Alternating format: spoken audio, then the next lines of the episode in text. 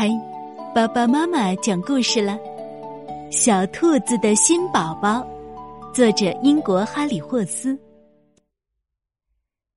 小兔子非常兴奋，因为妈妈要生小宝宝了。快点，快点，小宝宝！小兔子说：“快从妈妈肚子里出来，和我一起玩儿。”小兔子要告诉小宝宝怎样玩有趣的游戏，它还要教给小宝宝怎么跳跃。小宝宝都喜欢蹦蹦跳跳，他告诉奶奶。奶奶说他会成为小宝宝最好的哥哥。小兔子非常自豪。妈妈去医院了，爸爸带着小兔子去看新的兔宝宝。小兔子一路上都在蹦蹦跳跳。兔子医院很大，那里有好多好多兔宝宝，不过只有一个宝宝是小兔子想见到的。妈妈，小兔子叫道：“我的新宝宝在哪里？”可是那不是一个宝宝，而是三个。爸爸只好坐了下来。护士端给他一杯茶，三个宝宝。爸爸带妈妈和三胞胎回家，小兔子推着婴儿车，即使在很难推的地方，他也不让别人帮忙。小兔子给大家看新宝宝，我是他们的大哥哥。小兔子说：“回家以后，妈妈让小兔子抱新宝宝。”小兔子拥抱并亲吻它们，它还轻轻的吹宝宝们的耳朵，把它们弄得痒痒的。新宝宝们哭了起来。小兔子想要宝宝们睡在它的床上，可是妈妈认为宝宝睡在婴儿床上会更舒服。爸爸赞成妈妈的意见，宝宝们还太小了，爸爸说。他们需要多休息。小兔子想让宝宝们和查理马儿一起玩。不，小兔子，爸爸说，他们只是小宝宝，他们不想和查理马儿玩，让他们睡会儿。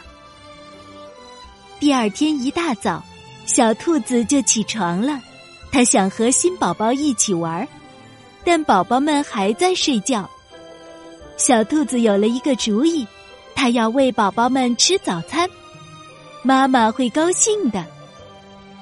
小兔子把宝宝们抱下床，他们会喜欢吃什么呢？他试着喂宝宝们胡萝卜，因为所有兔子都喜欢胡萝卜，可是宝宝们却不喜欢，他们把胡萝卜扔到地上。哦，小兔子，妈妈叫起来。真是一团糟，都怪宝宝们。小兔子说：“他们不知道该怎么吃饭。”妈妈把宝宝们抱回床上去。来，小兔子，奶奶说：“你可以帮我在菜园里干活儿。”可是，小兔子满脑袋想的都是新宝宝。趁着奶奶在椅子上打瞌睡。小兔子悄悄溜进房间去看宝宝们了。不要再睡了，小兔子说：“来，你们这些小懒虫，起来啦！”他把宝宝们抱下床。我是小兔子，你们的大哥哥。我要教你们玩一些真正有趣的游戏。可是，宝宝们不像小兔子想象的那样会玩游戏。他们不懂怎么玩火箭，他们也不知道怎么接住球，他们还差点把查理马儿弄坏。小兔子叫他们走开，宝宝们哭了。妈妈生气了，不是对小宝宝，而是对小兔子。